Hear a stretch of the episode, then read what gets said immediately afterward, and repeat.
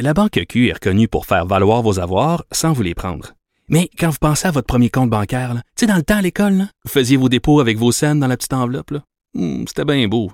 Mais avec le temps, à ce compte-là vous a coûté des milliers de dollars en frais, puis vous ne faites pas une scène d'intérêt. Avec la Banque Q, vous obtenez des intérêts élevés et aucun frais sur vos services bancaires courants. Autrement dit, ça fait pas mal plus de scènes dans votre enveloppe, ça. Banque Q. Faites valoir vos avoirs. Visitez banqueq.ca pour en savoir plus.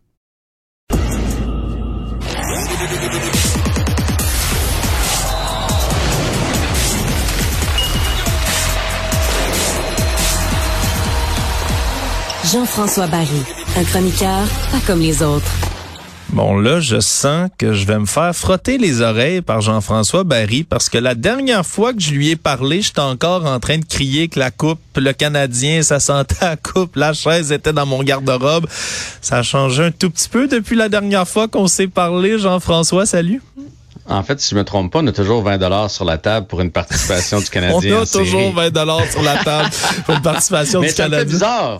ça me fait bizarre parce que d'habitude, je parle avec Mario qui euh, voit toujours le, verre à, à moitié vide en ce qui concerne le, le Canadien. Il est parfois un peu pessimiste. Oui. Et toi, euh, non seulement tu le vois pas à moitié plein, tu le vois trois quarts plein tout le temps. Fait que t'es un vrai, un vrai partisan. Donc, tu dois avoir été fier du match d'hier quand Ben, même. c'était une belle partie, là, puis surtout, là, je, moi, quand je nomme mes surprises de l'année, on dirait les Bruins de Boston, j'adore les haïr.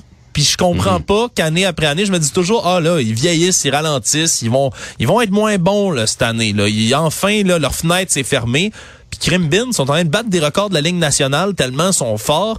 Et pourtant, tu fais bien de le dire hier, performance respectable au Centre Bell, c'était le fun à voir. Ah oui. Ah oui. Puis moi, là, tu sais, en équipe, équipe en reconstruction, tant qu'on va voir l'effort comme on l'a vu hier, on n'a rien à dire. là. Les jeunes étaient là. C'est sûr que ça a pris un montambeau fumant là, à plusieurs reprises. Mais tu sais, on a bloqué des lancers, on s'est sacrifié, on avait de l'énergie. Je veux dire, c'est tout ce que tu peux demander à une équipe du calibre du Canadien. Déjà qu'on n'était pas fort et ajou- t'ajoutes à ça des blessés comme ça se peut pas. Fait que tu sais, c'est une belle performance quand même du Canadien de Montréal. J'ai été impressionné par Raphaël Harvey-Pinard, par Belzile. là. Tu sais, moi, je les laisserais dans l'alignement euh, jusqu'à temps que- qu'on ait tellement de bonnes équipes qui soient vraiment plus de calibre pour jouer dans notre top 12. Sinon, go, les Québécois qui ont le, le CH de tatouer euh, sur le cœur. Euh, bon, Montembeau est en train de nous montrer qu'il est capable de tenir sa, sa- son bout dans la Ligue nationale de hockey. Kirby Dack est en train de nous montrer qu'on a réalisé une super transaction. Tu sais, même si sur le coup, quand Romanoff est parti, ça nous a fait quelque chose là, au repêchage, parce qu'il cognait dur, puis on l'aimait bien. Mais Kirby Dack, ça va être tout un joueur de hockey. Fait que moi, 4-2 hier, puis en fait, c'est 3-2 dans un filet désert, le quatrième but. Puis j'irais plus, euh, j'irais même jusqu'à dire que si on avait été un peu chanceux, t'as vu hier le troisième but des Ouais. Bruins, s'ils sifflent un hors-jeu, les arbitres juste avant parce que c'était limite, Ouais. La mise en jeu se fait en zone neutre au lieu d'être dans la zone du Canadien de Montréal et il n'y a pas de but, puis on s'en va en prolongation, le Canadien va chercher un point. Est-ce que les Bruins étaient meilleurs? Oui. Euh, Est-ce qu'ils ont eu de meilleures chances? Oui. Est-ce que le Canadien a quand même été respectable hier? Euh, tout à fait. Puis pour euh, compléter sur les Bruins, non plus, je comprends pas. Ben, C'est, tu vois, ça m'énerve. Je suis fâché, je suis fâché. En même temps, Patrice Bergeron, je trouve tellement que c'est un, c'est un grand joueur là, dans ma tête qui s'en va directement au temple de la renommée. C'est tellement, tellement une fierté québécoise que de voir Patrice Bergeron jouer.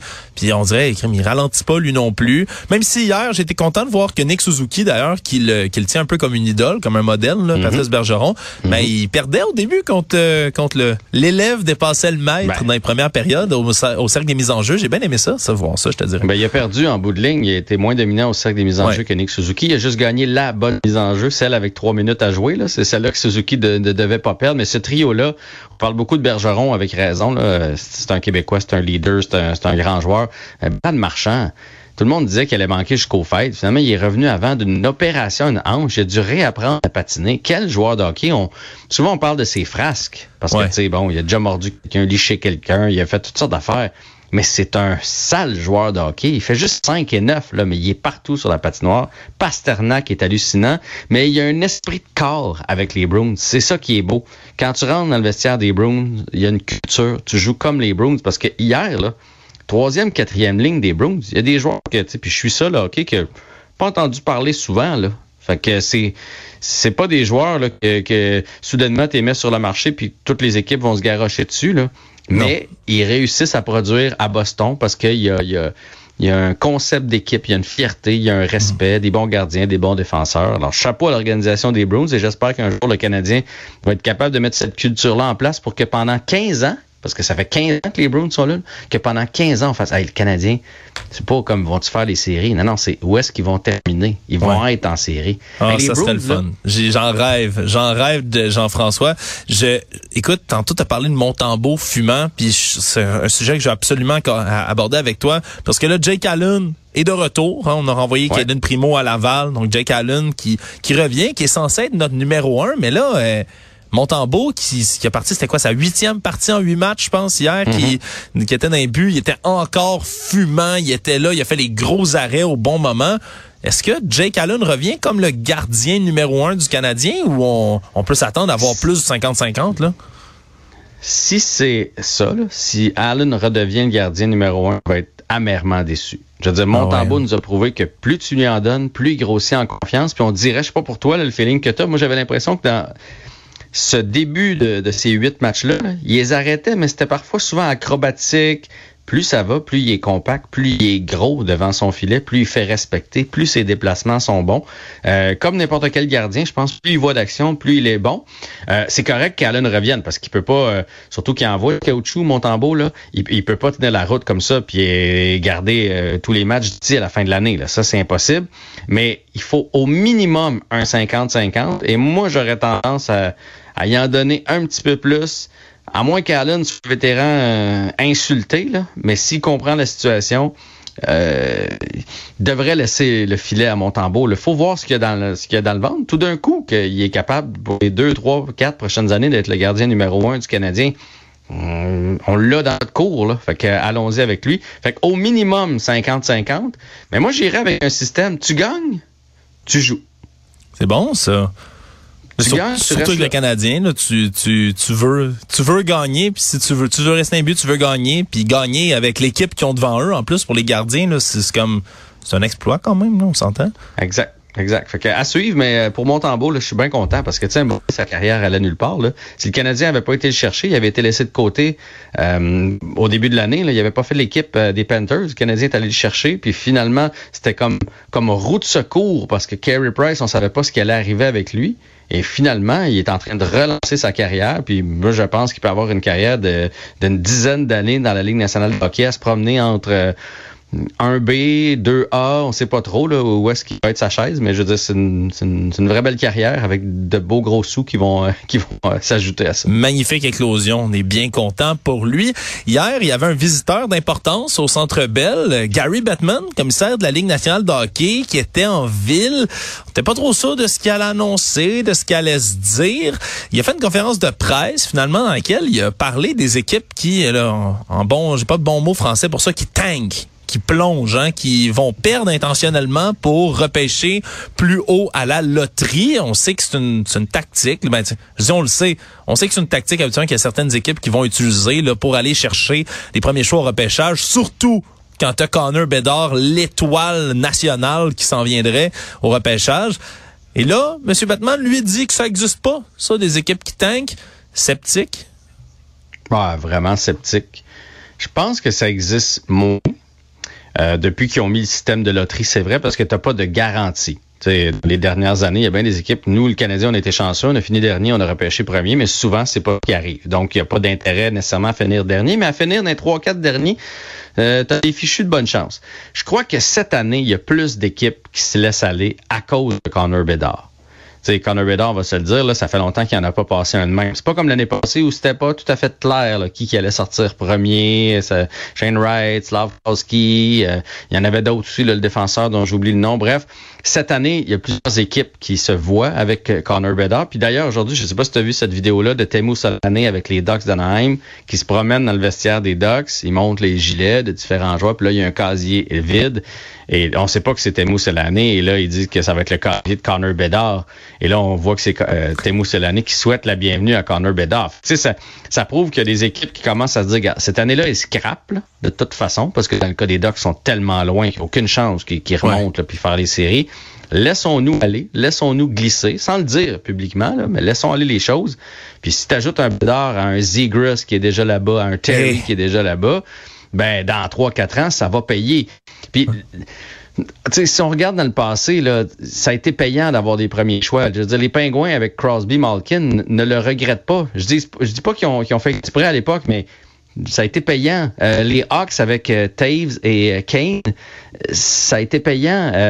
les l'Avalanche avec un gars comme McKenna. Fait des dominants, quand que ça t'arrive, généralement, tu vas finir par retrouver tes, tes billes à un moment donné, puis peut-être gagner des Coupes Stanley. Mais c'est sûr qu'en attendant, ben, ça fait en sorte qu'il y a des équipes qui perdent. Il y a moins de monde dans les estrades, puis les propriétaires perdent des sous. Mais s'ils sont prêts à perdre des sous pour après ça en faire beaucoup en se rendant loin en série, ben, Ouais. C'est leur décision eux autres. Là. Tu parlais des Blackhawks. Il y a une équipe qui perd, puis qui perd pas mal, c'est les Blackhawks de Chicago en ce moment. Là, ça va pas euh, pas très bien leur saison. Puis même, tu, tu, parlais de leurs joueurs dominants. On parle des, des Jonathan Teos puis des, des, Patrick Kane, qui eux sont peut-être tannés d'être là aussi. Le club veut peut-être même plus les les avoir. Est-ce qu'on est rendu justement la, la vente de feu, là, le fire sale du côté des Hawks? La tactique, on, on la comprend pas trop. Mais ben, moi, je pense que les autres ils tankent depuis l'année passée, pour utiliser l'anglicisme. Tu sais, au repêchage, il n'y a personne qui, comprenait pourquoi ils ont laissé aller Cat, qui est un joueur de 24 ans, je pense, dans une, équipe qui se disait en reconstruction. Après ça, ils ont laissé aller Kirby Dack. Je pense que les autres se sont dit, bon, on n'a pas assez de bons joueurs de ces années-là pour euh, penser dans 4-5 ans dominants on va liquider, on va aller chercher des choix. sais, avec ça, ils ont eu le septième et le douzième choix, si je me trompe pas, au dernier repêchage. Donc ça, c'est deux jeunes. Mais c'est deux jeunes qui vont aider les Hawks juste dans dans 3-4 ans, là, avant qu'ils arrivent dans la ligue et qu'ils soient dominants, ça va prendre un petit bout. Euh, cette année, je pense que Kane et Taves, il y a des bonnes chances qu'ils partent aussi. Et ils se sont dit, l'an prochain, on va être mauvais. C'est ça qu'ils se sont dit. Hmm. Puis après ça, ils se sont dit, ouais, on va être mauvais dans un des plus beaux drafts qu'il y a eu dans les dernières années pourquoi pas être mauvais et pourquoi pas répéter ce qui nous a amené du succès, c'est-à-dire finir dernier puis ramasser des top guns comme Taves et Dak. Fait que moi, je pense que autres, euh, comme euh, Kane et Taves, fait que moi, je pense que autres, depuis l'année passée, leur stratégie est claire. On va chercher des jeunes, puis si on est chanceux, on finit d'un dernier, puis si on est chanceux, on ramasse la loterie.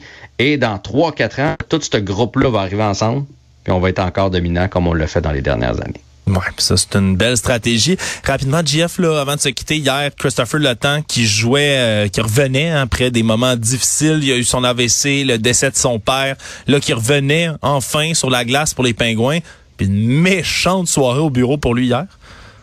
Ouais, écoute, lui, c'est un athlète extraordinaire. Hein. Il, a manqué un mois d'activité, puis il est revenu, puis ça paraissait pas du tout. Il a joué plusieurs minutes. Euh, les Pingouins ont été corrects avec lui. Ils l'ont laissé aller euh, au de son père, passer du temps en famille aussi, là, parce que il aurait pu juste l'allouer, il d'aller au funérailles, puis revenir. On dit, prends, le temps qu'il faut. De toute façon, oui, il avait eu son AVC. Donc, il est revenu hier, un match de fou contre euh, les Panthers de la Floride, 7-6 en prolongation. Et dans ce match-là, il y a eu deux buts, deux passes, dont le but gagnant en prolongation, qui a sûrement dédié à son père. C'était, c'était, ça donnait les frissons de regarder les images de ce match-là. Oui, puis surtout que chaque défaite des Panthers de la Floride, c'est un bonus qu'on se souviendra qu'on a leur choix au repêchage. Fait que totalement. Moi, je croise les doigts pour euh, bien du malheur pour les Panthers. Euh, désolé pour les partisans de cette équipe. Jean-François Barry, c'est tout le temps un plaisir de te parler. À la prochaine. À bientôt, ben. Salut. Et c'est ce qui conclut notre émission d'aujourd'hui. Comme je l'ai dit euh, un peu plus tôt, Mario Dumont sera de retour demain euh, à l'animation et je vous retrouverai pour le tout savoir en 24 minutes. Merci beaucoup d'avoir été à l'écoute. On se laisse. À demain.